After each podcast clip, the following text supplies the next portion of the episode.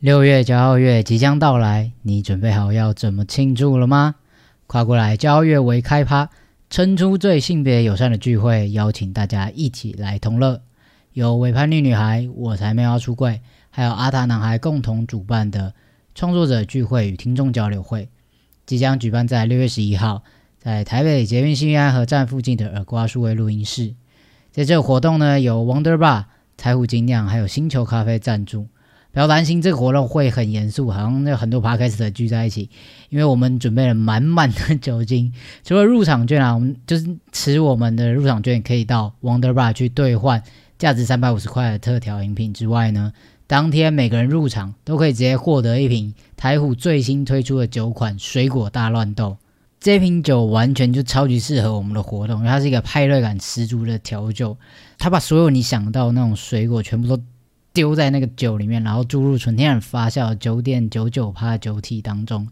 一口下去，令人眼花缭乱的这果香跟酒香，一定可以带领大家迎来 party 的最高潮，好不好？那这个酒当天是诶六月十一号当天才上市，所以所有来参加我们这个活动的人，直接抢先全球喝到这款酒，好不好？详细的资讯呢，我都会放在资讯栏，或是你可以到我们三个的 IG 也可以找到。这么棒的活动，对不对？有喝有吃又有拿，我们还准备了各式各样的呃活动交流，然后还有礼物可以给大家抽奖，这么赞，大家还不赶快手刀去报名？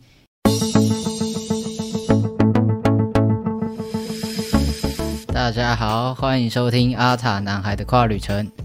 透过这个节目跟你聊聊那些你想知道的、你不知道的，还有你该知道的跨性别议题。分享我在这条路上的经验故事跟搜集来的医疗资讯，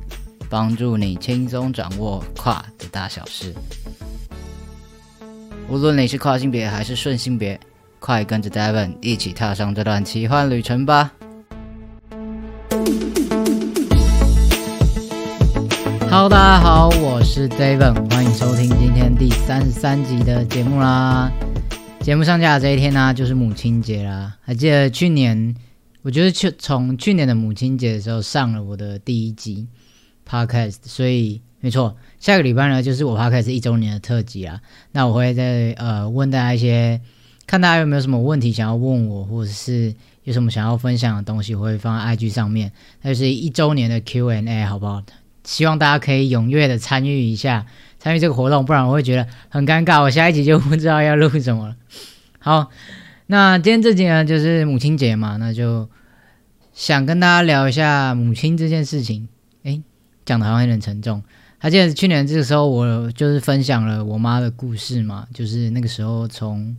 嗯，她可能还不太了解跨性别，到呃，她慢慢认识我，认识这个族群，然后知道我要做什么，到最后她改变对我的称谓。就故事就停在了他对我家的狗狗说去找你的手足玩这件事情，现在想起来还是觉得非常非常可爱，然后非常非常感动。那在节目那一集节目上架之后呢，这一年中又遇到了非常非常多事情，然后我成长很多，然后也跟他们一起成长，甚至他们也就是接受各式各样的采访，然后他们上过的节目比我还要多了。有兴趣的人可以去听一下我 podcast 第十四集，然后在网络上 YouTube 或者是其他媒体，他们也都有受访的一些片段，大家都可以去看一下。总之就是，嗯，他们在这一年，我觉得啦，对我来讲是影响很大一年，我相信对他们来讲也是非常非常重要的一年。然后呃，经历过了很多事情，那走到现在，我觉得自己真的非常的幸福。那但是我还是在家里面呢，我还是不会特别的去说，就是其实在家我也不太喜欢一直谈性别这件事情。我觉得这是我人生的一个面向，我还有很多很多其他的事情。我有我的工作，我的生活，我有我家狗狗，然后我爸妈他们的生活，我们还是跟一般的家庭一样，我们会一起吃饭，一起出去玩，一起耍废、追剧什么的。对这个。所以性别跨性别这个东西，在家里其实我们不太会去聊这些事情。那但是在一些很生活中很平凡的小事情，其实一点一点都可以感受到这些日子以来他们的努力，或是他们尝试要去改变的东西。我觉得像称谓就是一个非常嗯非常明显的从以前是叫叫妹妹嘛，然后到上一次讲是叫手足，然后到现在他都会叫我叫我哥哥，就是我爸妈都会在我家狗狗面前之后叫哥哥。你知道他现在因为因为我我是我们家唯一会凶我家狗的人。然后只有我会骂他，然后我会弄他、欺负他，所以现在我家狗狗只要听到说“哥哥”这两个字，它会开始发抖。它已经已经已经制约了。它现在不是看到不止看到我，然后“哥哥”这两个字，它就开始发抖。那其实，在家里面，我们已经蛮蛮习惯这样子的叫法，只是在外人面前，或者可能在一些亲戚朋友面前，还是没有办法非常的自然。但我觉得这些都都可以理解嘛，因为。嗯，不是每一个人都非常理解这个状况，或者是都已经很习惯这件事情，所以其实有些时候，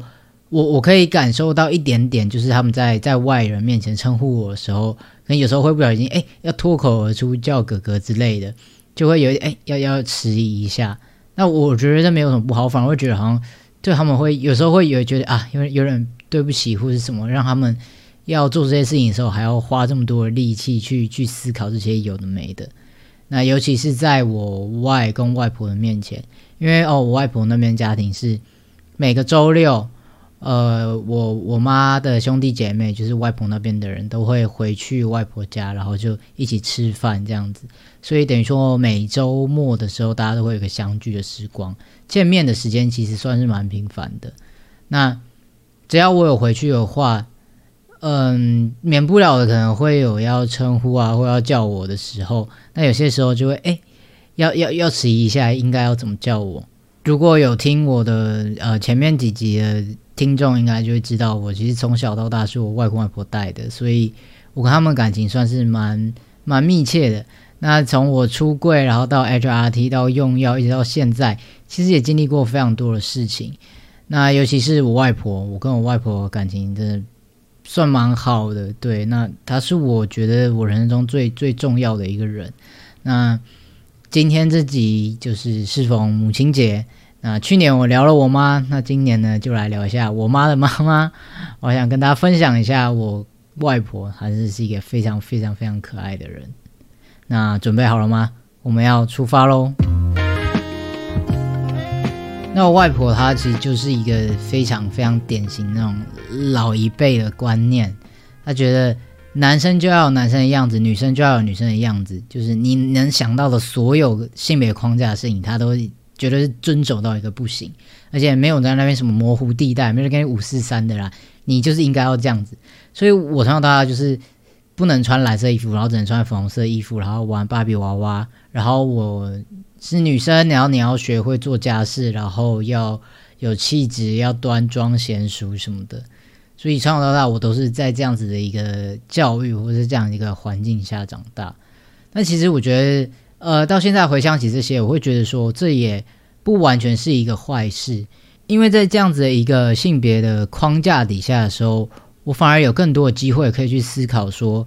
为什么我被当成女生，我被要求要做女生该做的事情的时候，我会觉得很不舒服？那在思考这个过程，好像慢慢慢慢可以去理解自己跨性别的这个身份，或者说我觉得我自己是男生的这个感觉到底是什么？也要从这样子一点点的去去碰撞的时候，才慢慢发现。所以老实说，我我我到现在也不会觉得说这完全是一件坏事啊，但就是。在当年的时候，一定会觉得说很烦啊，会觉得很不舒服，会想要反抗这一切。一直到我可能大概国小高年级、中高年级、国中之后，我开始呃对自己的打扮啊，然后对我发型什么的有一些意见，然后会想要做我想做的事情，我不想要再听大人的话的时候，那我外婆就知道啊，这小孩已经长大了，他有自己的想法了，他不会再理你了。他就知道他不能再管我要穿什么衣服的时候，他会开始用另外一种形式的关心，去去看一下，去碰一下，说，哎哎哎，去提醒一下，说你是不是应该要怎样怎样啊？就是说我，呃，上高中、大学之后回，有时候回家，他还是会说，哎，你头发是不是应该要开始留长啦？你是不是要开始穿裙子啊？或者是你看那个谁谁谁表姐啊，或是那个谁谁谁都。会开始打扮、化妆什么的，你也要开始学啊。要不然就是说啊，你现在大家在大家在煮菜在干嘛？你要去帮忙做事啊，这样以后才会找到好老公什么什么的。总之就是会有很多这种这种关心啊，就是会觉得说，哦，你是一个女孩子，应该长大了就应该要有一些该有的样子，你才不会找不到男朋友，才不会嫁不出去。他还是会这样子担心我，对，所以即使我到像高中、大学之类回去，他还是会一而再、再而三的说这些话。那当然，嗯，我自己一直都没有跟他讲过我跨性别这个身份，或是我觉得我是男生的这件事情，因为我就会觉得说，哦，其实老人家应该是不太能够接受，或是。他也不能够了解，我就不想要去挑战他，或者是去冲撞，或者去让他觉得不舒服之类的。我觉得对他来说，他活了大半辈子，就是男生该有男生的样子，女生该有女生的样子，这就是他认为世界的真理。那我我我可能没有办法达到他心目中的那个样子，但我也不会想要强硬的要求，或者说去改变他。我觉得那就是他的想法，就连我就是动平胸手术，就是我切掉胸部这件事情，家里的人也都没有人，没有人知道，我没有任何家人知道，只有我爸跟我妈知道而已，其他人都不知道。而且在小时候还有那个我我外婆跟我妈逼我去带我去买胸罩这个事件，我忘记我没有在 p 开始讲过了，太多地方分享过。如果如果我没有讲过的话，大家再再留言或再提醒我一下，我再跟大家分享。这个故事非常精彩。好。有机会再跟他讲，如果我没讲过的话。总之就是到那个时候，到平胸手术，我都没有跟我外婆，没有跟任何家里的人讲这件事情。一直到我妈在我要就二零二零年要开始使用荷尔蒙治疗的时候，我妈才去跟他们讲。好，那那过程大家可以再去听，回去听一下第十四集，就是我爸妈他们。怎么样去跟亲戚讲这件事情的那个那个过程的分享？那我不知道我外婆她知不知道我是这样子的一个人？有可能就是我从小到大就是一个非常的男性化，然后很像男生，比较粗鲁、比较调皮什么的。那我不知道他觉得我好像有一点点不一样，就是这个小孩好像没有不是那种小女生，还是他其实心里一直都坚信着我就是那个可爱的小女孩，只是可能时间还没到或者什么的。或是可能再多一点点，他他他可能知道，或是他在想，他可能喜欢的是女生哦，所以他才一直没有交男朋友之类的。我不知道，我不知道他到底他的他的想法是什么，他到底是哪一个阶层的认知。总之，当我妈跟他们讲说我要去开始使用荷尔蒙，我会从一个女生转变成男生的时候，他们是非常不能接受的。我还记得我妈跟他们讲完的过两个礼拜吧。过了几个礼拜之后，我我在回外婆家的时候，然后我外婆就就是大家在聊天的时候，她就把我拉到后面的小房间，这样就把把门关起来，这样，然后就坐下来，然后说我们来促膝长谈一下。他就跟我说，我爸妈有跟他们讲这件事情，然后他非常的反对，他非常反对，但是他没有说很激烈的说你这样子很不好，你这样子。是很糟糕人，或是你你怎样怎样怎样怎样，他没有骂我，他只是觉得说这好像不太正常。对，对他来讲，这就是一个不正常的事情嘛。我我其实都可以理解，而且他也说，嗯，他觉得如果我要就是用药，然后或者我要动手术的话，对身体也会是一个负担，所以其实他也是担心我的。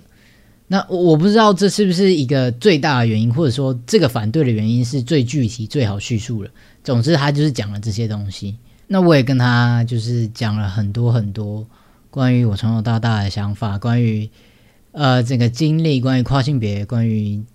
性别置换手术等等的，就是这些东西都跟他分享一轮之后，他其实也可以理解，因为我我从小就是一个这样的人，就是我下定决心我要干嘛，我就是会去做，我也。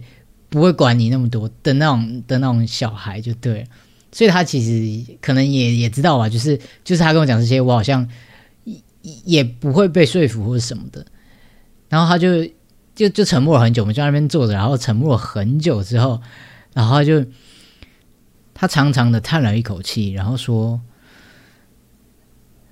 那不然阿婆给你五十万，你不要去做这件事情。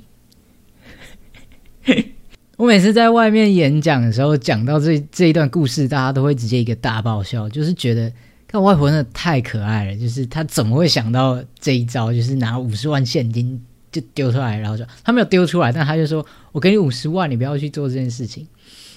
就是。可能很多人他们会遇到他们的家长反对，很会有各式各样奇葩的方法，但是这可能没有遇过。但其实我那个当下是 是内心是很很纠结、很复杂的，因为我从小就是我外公和我外公外婆带大的，所以其实我跟他们感情很好。然后他是怎么讲？他是我最最不希望让他失望的人。我我不知道大家可不可以想象那那种感觉，就是他对我来讲是影响很大，然后非常非常重要的人。因为我从小到大就是我外婆带大，一直到我国三的时候，诶，国二国三的时候才搬出去，就跟我爸妈住，可是也才搬到离外婆家大概五百公尺远的地方，所以我们感情其实都一直很好。但是在在那那个回到那个五十万当下，我就会觉得说。就是外婆这么疼我，然后我们感情这么好，然后我觉得她对我来说是非常重要，是我最不想伤害到的人。可是我却要做一些，就是让他都一把年纪了，我要做一些让老人家担心的事情，甚至他拿出他所有，就是拿出五十万，就是这么多的这么重的一个东西，就去换我不要去做这件事情。我其实不想要这样子伤害他。但那个当下，我就我也没办法再多说什么，我根本没有力气，没有能力再再去多解释或多讲什么，所以那一次的谈话就就这样结束了。当然，我我当然我是绝对没有收下那五十万，虽然觉得嗯，先收下，然后之后再说，好像蛮好的。哎，没有，反正我后来我跟我爸妈分享这件事情，但是就是啊，要让老人家理解，或是让他们接受，真的就。就是比较困难一点点，所以其实我外婆这一关我卡了非常非常的久。那后来就是呃，因为我爸妈也会担心，然后我也会跟他们讨论等等，我甚至还去算命什么的。反正中间又经历了很长一段时间之后，就知就是知道老人家的想法其实是没有办法改变的。我好像也没有办法再多做些什么，或者多说一些什么，因为他们就是那样的想。所以后来就还是决定，我就还是开始用药，然后我就慢慢的、慢慢的去改变，然后慢慢、慢慢的去让他们认识，让他们更了解。所以直到我用药大概前半年到一年左右吧，我只要回家回外婆家的时候，他都会说：“哎，你最近是不是感冒？为什么声音感觉哑哑、怪怪的？”或者是他会，我外公外婆他会偷偷的把我妈就是拉到旁边，然后就说：“哎，他最近。”是不是有人变胖？我胖那么多，是是怎样生病吗？还是什么？大大家可以去看。我前阵子在回去翻翻相簿的时候，我发现我用药第一年左右的时候，真的变超胖的。好，总之，反正那个时候就是我外公外婆他们也会问这些。那我妈在跟他们问的时候，其实就会趁机就跟他们讲一些关于 HRT、关于跨性别、关于这些事情的东西。那我我不知道他们到底有没有听进去，或是听进去多少，或是了解多少。那总之就是这样，一次一次，然后一点一点，慢慢的、慢慢的去改变，让他们看到这一些。那当然有可能，我妈有跟他们上很多课，或者是他们也会看到我的一些采访，或者我爸爸他们的采访，所以可能对于这一块有越来越多的认识了吧。至少我觉得是了解更多。那一直到。今年已经，今年的话就是我用药快两年。今年初的时候，我前阵子回去我外婆家，就像我前面讲，我们周末都会回回外婆家吃饭这样子。然后那一天，我记得那天就没有没有什么特别，就是一个很普通、很平凡到不行的一个周六夜晚，大家吃饱饭坐在客厅聊天。然后通常那个时候就是呃。就是他们大人就会叫小朋友去倒茶给大家喝，就是我们这一辈的，就是小朋友这样子。我们现在是最小的，然后那时候有一个比我小的是我表弟，然后外婆就跟我表弟说：“哎，那个弟弟啊，你跟阿涵哥哥一起去倒茶给大家喝。”在那个当下，是我我是一个超级震惊，然后但是又要装镇定，然后就哦，好好好叫我，然后我就赶快去倒茶，然后跟我表弟一起倒水给大家喝。那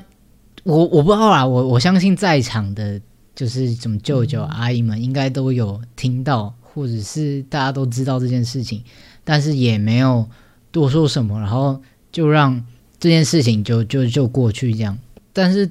对我来讲，我觉得，嗯，我我没有办法。我在那个当下，虽然我装震惊，可是我就是心心中是掀起惊涛骇浪。就是我外婆是一个这么传统，然后这么反对我跨越的这件事情，然后她甚至要给我五十万，要我不要去做这件事情。但是过了快两年，然后就在这么一个不着痕迹的情况下，他就脱口而出了。我觉得非常感动吧，我我我只能这样讲，我不知道他到底花了。多少力气跟多少时间去改变这一切？但我觉得对我来讲是非常非常非常的感动。而且那天晚上回家之后，我妈还就是很兴奋，就一到我们家，我妈很兴奋，就把我拉住说：“哎，你今天晚上有没有听到阿婆叫你哥哥？” 然后他就超开心，我也很开心，我真的很开心。然后就像我刚刚讲的吧，我不知道到底何德何能，我可以。有有这样子的家人，我真的非常非常的幸运，非常非常的幸福。虽然这可能是是目前唯一一次，有可能因为我后来几乎都没有回家，我真的很对不起外公外婆。那就是这是唯一一次我听到他这样叫我，但是这一次对我来讲就非常非常非常的重要。然后啊，我觉得可以算是好不容易。但是也算是比我想象中的还要快。我没有想到，嗯，他们可以愿意这样子改变。有可能是因为我妈在他面前，可能也叫叫久叫习惯，他就脱口而出之类，他可能也没有意识到。但反正这一切这一点小小的改变，对我来讲非常非常非常的重要。因为就像我前面讲的嘛，在我的跨旅程中。外我外婆是我最不想让她失望的人，也是我最想要得到她的祝福的人。所以，嗯，前面我那卡了很久，我我甚至做好心理准备，是可能这一辈子她都不会不会承认，或是觉得说我是个男生，我可能在他心目中还是那一个小女孩之类的。但我我我也觉得没有关系，这就是他的他的价值观，他的想法，我不会想要逼他改变。但我没有想到，就是。他愿意这样子相信我，或是愿意把我当成男生。虽然真的就是称谓是一个非常非常小的事情，但这这一小步对我来讲，是我在跨旅程中的非常大的一步。这一点也是，嗯，在很多跨性别父母他们能不能够接受孩子的一个很重要的一个点嘛，就是，嗯。我我可能没办法一直强硬的去改变他们的想法，可是我可以做到，是我可以努力的去证明跨越这件事情不会让我变得不一样。因为很多时候是父母他们会觉得说啊，我小孩子他现在要去用荷尔蒙，他要去动手术，他会变得不男不女，他会变得很奇怪，变得不是我原本心目中那个可爱的乖小孩。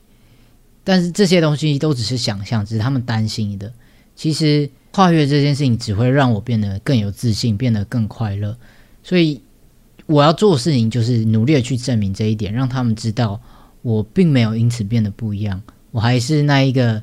很乖、很优秀、很努力的那一个小孩，或者说他的孙子。对我外婆来讲，我可能就只是从小孙女变成了大孙子，但我还是那个会常常回去看他，然后喜欢看他们笑，喜欢跟他们一起聊天的那个人而已。所以，嗯，这一点或许会需要很多很多的时间，你要慢慢的去改变，慢慢的去证明。但我相信，做父母的、做家长的，其实都是爱孩子的，只是真的他们有既有的观念已经根深蒂固太久了，真的会需要一些时间，需要一点努力，慢慢的去让他们改变。很多人都会来问我说，应该要怎么样？让父母知道，或者让他们接受，或者让家人接受。其实我能给最好的建议，真的就是交给时间，因为你。再多的冲撞，可能只会让他们更反感。就是说，啊，你看他就是发现自己是跨性别，他就是要去弄那些事情，所以才会现在变得这么忤逆我，那么不孝，变不是我认识的那个人。他就把这两个东西连接在一起。所以，其实要更应该要让他们知道这件事情不会让我变得有任何的不一样。OK，这是我我我我的想法了。我觉得也许这样子会让你在沟通啊，或者在让这件事情的认识上可以有更顺畅一点点。好啦，这就是我外婆的故事。她是不是真的超级可爱？我真的觉得，嗯，我非常的幸运，也非常的幸福，然后有这么爱我的家人们，尤其是我我我外婆嘛，就是从自己应该可以感受到，就是我跟她感情真的很好。然后从她要丢五十万给我，然后到开口叫我哥哥，我觉得这一路走来都。非常的不容易，但我也非常的幸运。